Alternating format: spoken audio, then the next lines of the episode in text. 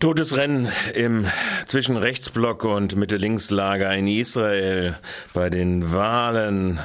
Netanyahus Likud soll nach Haaretz elf Sitze verloren haben, aber noch bei 31 liegen. Die Siedlerpartei, das jüdische Haus, liegt mit elf Sitzen an vierter Stelle. Mitte-Links-Lager kam überraschend die Yesh Atit. Es gibt eine Zukunft des Ex-TV-Journalisten Lapid auf 19 Sitze. Sie liegt damit vor der Arbeitspartei mit 15. Die Meretz kam auf sieben, die hat Noir auf sechs. Die arabischen Parteien zählen neun Sitze. Stärkste ultraorthodoxe ist die Shas mit elf vor der United Torah Judaism mit sechs Sitzen. Die Wahlbeteiligung lag mit 3,6 Millionen Stimmen von über 5,6 Millionen um über fünf, um über vier Prozent über der Wahl von 2009. Das endgültige Ergebnis wird es allerdings erst Mittwoch nächster Woche geben, wegen der komplizierten Auszählung der restlichen Stimmen. Heute wird es im Übrigen in Jordanien gleichfalls Wahlen geben. Allerdings ist das Parlament in Jordanien äh, abhängig vom König. Ägypten Morsi mit neuen Rekord bei Majestätsbeleidigungen. Wie das arabische Netzwerk für Menschenrechtsinformation ANHRI bekannt gab, hat sich die Zahl der eingeleiteten Verfahren wegen Majestäts- bzw. Präsidentenbeleidigung in der kurzen 200 Tagen Amtszeit des islamistischen Präsidenten Morsi auf 34 Fälle erhöht. Morsi hat damit den traurigen Rekord der Journalistenverfolgung in Ägypten erreicht.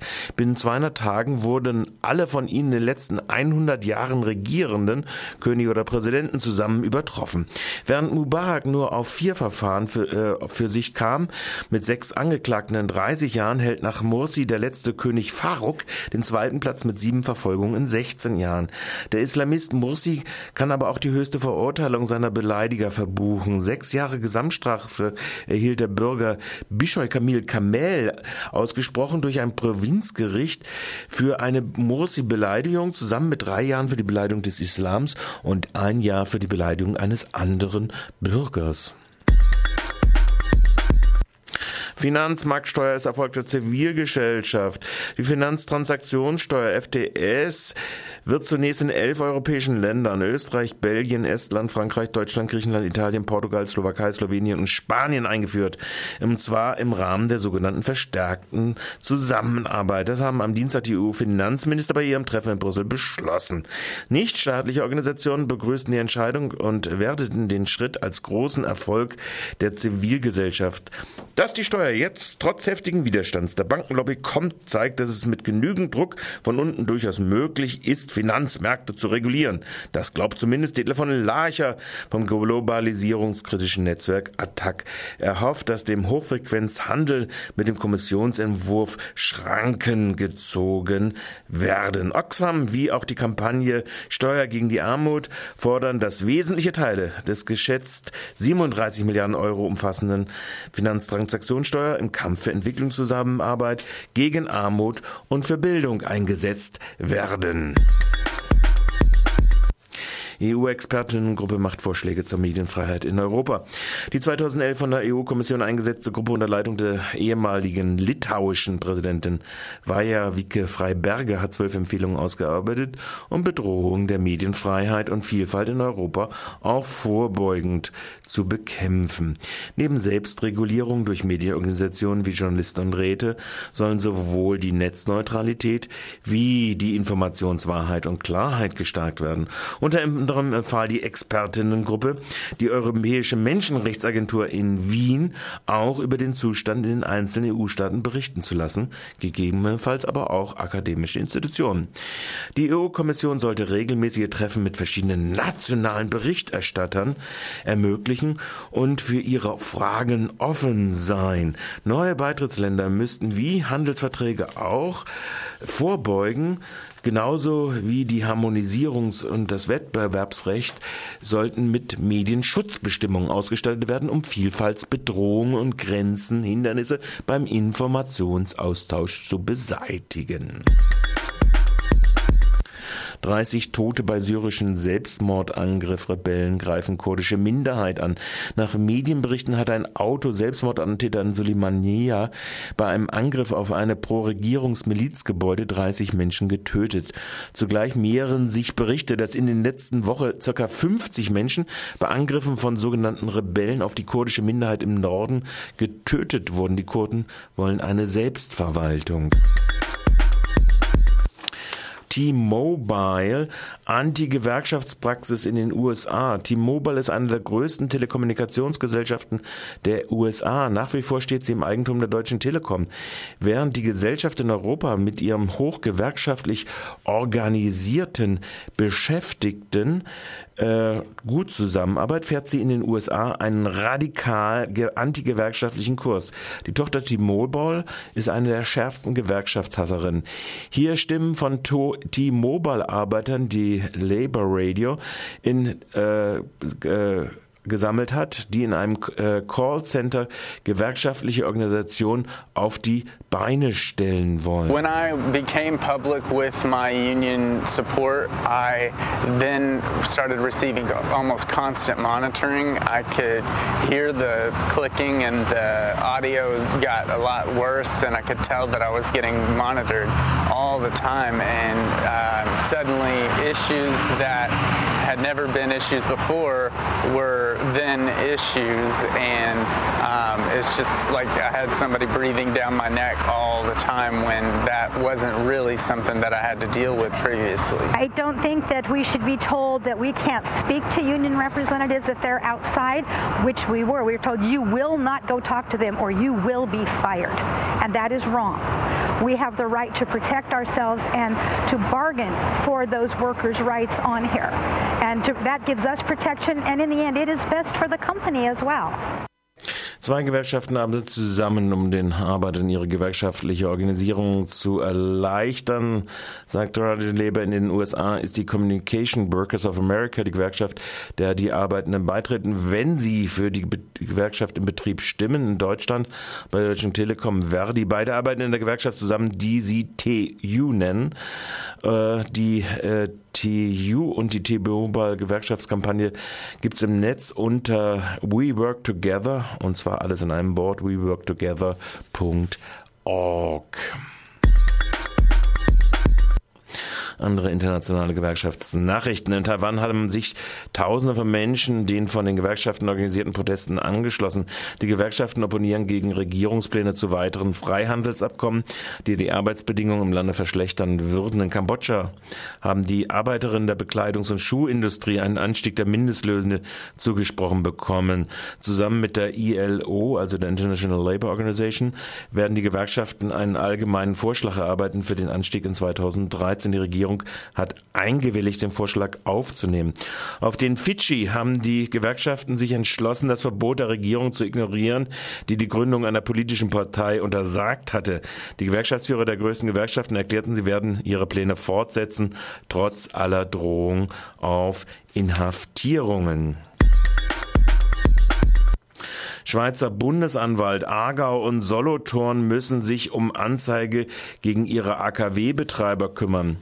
Die Delegation der vor vier Wochen eingereichten Strafanzeige der TRAS, also des Trinationalen Aktions Atomschutzbündnisses und Greenpeace, gegen die Mütter der AKWs in Leibstadt und Gösgen wegen Verletzung bilanzrechtlicher Vorschriften und fehlender Nachweise der finanziellen Absicherung des Rückbaus und der Entsorgung ist nicht ohne Pikanterien, denn die Kantone sind selbst Miteigentümer der für zu big to fail deklarierten Stromwirtschaftskonzerne Axpo und Alpic, die Gösgen und Leibstadt betreiben. Die Kantone kassieren von den Stromkonzernen jährlich eine hohe Dividende. Im Fall der mangelnden Risiko Risikovorsorge müssen aber vor allem Gesamtschweizer Steuerbürger haften. Die Konzerne selbst berufen sich auf andere Standards als das Schweizer Obligationenrecht und die Unterschrift der Wirtschaftsprüfer von KPMG. Die haben schon anderes betestet. Kampagne versprochen ist ist versprochen gestartet. Im Dezember schlossen das baden-württembergische Kultus, im Dezember 2009 schlossen das baden-württembergische Kultusministerium und das Wehrbereichskommando 4 der Bundeswehr eine Kooperationsvereinbarung, um die Jugendoffiziere noch stärker in die schulische Bildung sowie die Aus- und Fortbildung von Lehrkräften zu integrieren. Die Kampagne fordert jetzt auch vom neuen Kultusminister Stoch und der rot-grünen bzw. grün-roten Landesregierung die sofortige vor der Wahl versprochene Kündigung dieser Kooperationsvereinbarung. Es lege an Kultusminister Stoch SPD diese Kündigung auszusprechen. Jetzt müsste der Druck auf den neuen Minister erhöht werden, damit die Kündigung der Kooperationsvereinbarung, es wäre die erste in Deutschland, baldmöglichst vollzogen werden kann. Mitmachen und weitere Informationen gibt es unter der Webadresse https www.frieden-mitmachen.de. Versprochen ist versprochen, heißt es dort.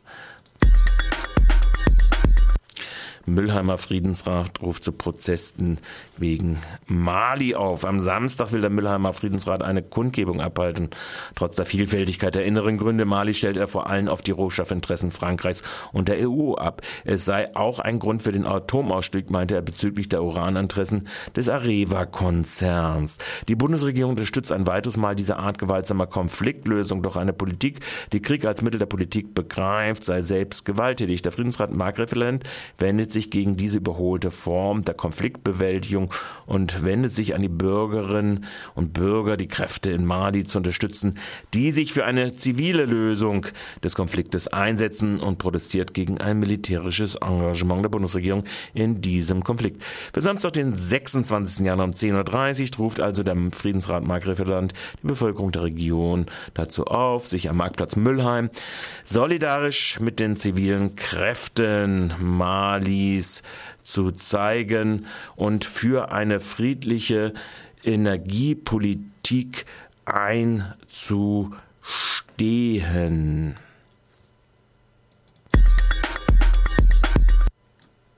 ist schlicht und einfach, dass wir gesagt haben, okay, bei neuen Geschäftsführerverträgen werden wir eine Klausel mit aufnehmen, dass die jeweils bereit sind äh, oder dass wir diese Gelder veröffentlichen.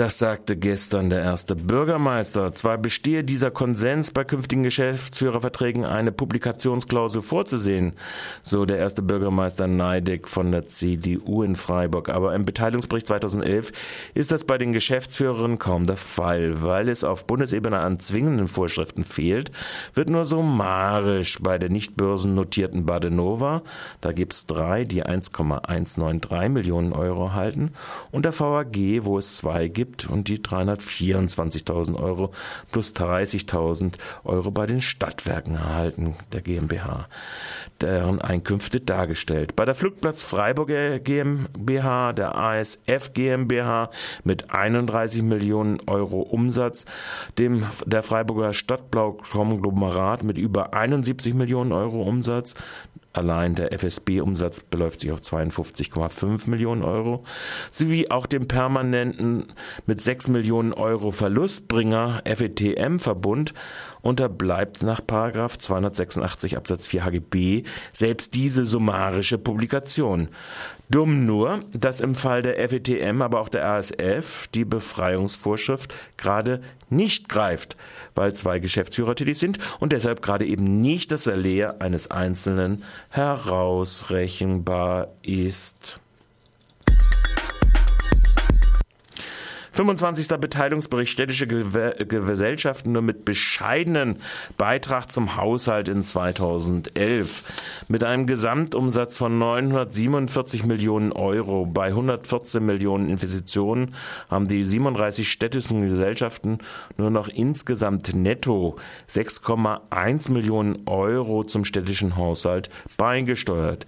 Bis 2010 war dies Ergebnis immer im zweistelligen Millionenbereich gelegen gelegen. Brutto, also nach Verrechnung der VAG und Stadtwerke Beta-Verluste mit dem Badenova Gewinneranteil im Rahmen der Stadtwerke GmbH Verbundes sowie vor den Verlustabdeckungen über 6,6 Millionen Euro der Freiburger Wirtschafts- und Tourismus und Messeverbundes betrugen die Bruttogewinnerlöse 12,7 Millionen Euro. Bei diesem niedrigen Nettobetrag der städtischen Gesellschaften wird es wohl 2012 mit, 6, mit Brutto 13,6 Millionen und Netto 6,7 Millionen trotz ständig steigender Umsatzerlöse bleiben.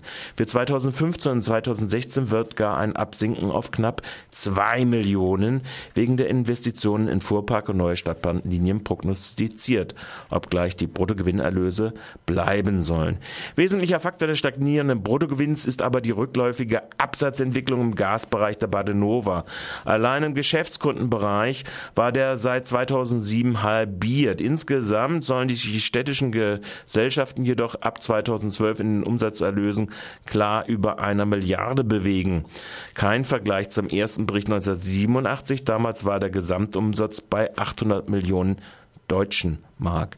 Die städtischen Eigenbetriebe Friedhof, Abfall, Abwasser, Theater steuerten weitere Umsatzerlöse aus Gebühren und Eintritt in Höhe von 57,5 Millionen Euro bei. So kann insgesamt von über einer Milliarde Umsatz in 2011 gesprochen werden. Last not least, die Steuern, die Steuern. Machen wir mal jetzt die Maisteuerschätzung ab. Ich glaube, also ich sage mal so, viele behaupten ja, es geht bergab. Das, glaube ich, wird die Maisteuerschätzung nicht bestätigen. Glaube ich jedenfalls. Das sagte am Rande der Pressekonferenz zum Beteiligungsbericht gestern der erste Bürgermeister Neideck, wie auch der Kämmerer Nussbaumer, dass die auch in Baden-Württemberg im letzten Quartal statistisch bemerkbare Negativentwicklung der Wirtschaftsleistung sich bei den Steuereinnahmen noch nicht negativ bemerkbar mache. Das scheint auch im ganzen Jahr 2013 absehbar nicht einzutreten. Hören wir noch mal rein in diese äh, Prognosen. Aber wenn ich jetzt bei uns so schaue, aktuell Gewerbesteuer, da liegen wir jetzt wieder, da liegen wir wieder äh, wie, wie im Vorjahr im Januar. Das zeigt jetzt schon, dass es weitergeht. Und wenn ich mal in die Stadt schaue, was da in der Stadt alles gemacht wird, wenn ich die Investitionsprogramme sehe, die wir auflegen, die die, die, die Uni auflegt, was da in Freiburg passiert, also da, das ist lokal, tut sich hier schon einiges. Und es gibt dann, äh, bundesweit war ja auch bei der Gewerbesteuer eine Entwicklung äh, auf dieser Ebene gesehen worden, sogar sogar leicht steigend. Also ich denke, da, da sind wir eigentlich jetzt im Moment gut am Start. Und da sieht man im Moment auch keinen Einbruch. Also ich sehe es zumindest nicht. Soweit der Kämmerer Nussbaumer. Also die hohe Investitionstätigkeit der Stadt, 64 Millionen in 12 und der städtischen Gesellschaften mit 147 Millionen Euro Investitionssumme scheint im Kultur, äh, Konjunkturverlauf gut zu tun.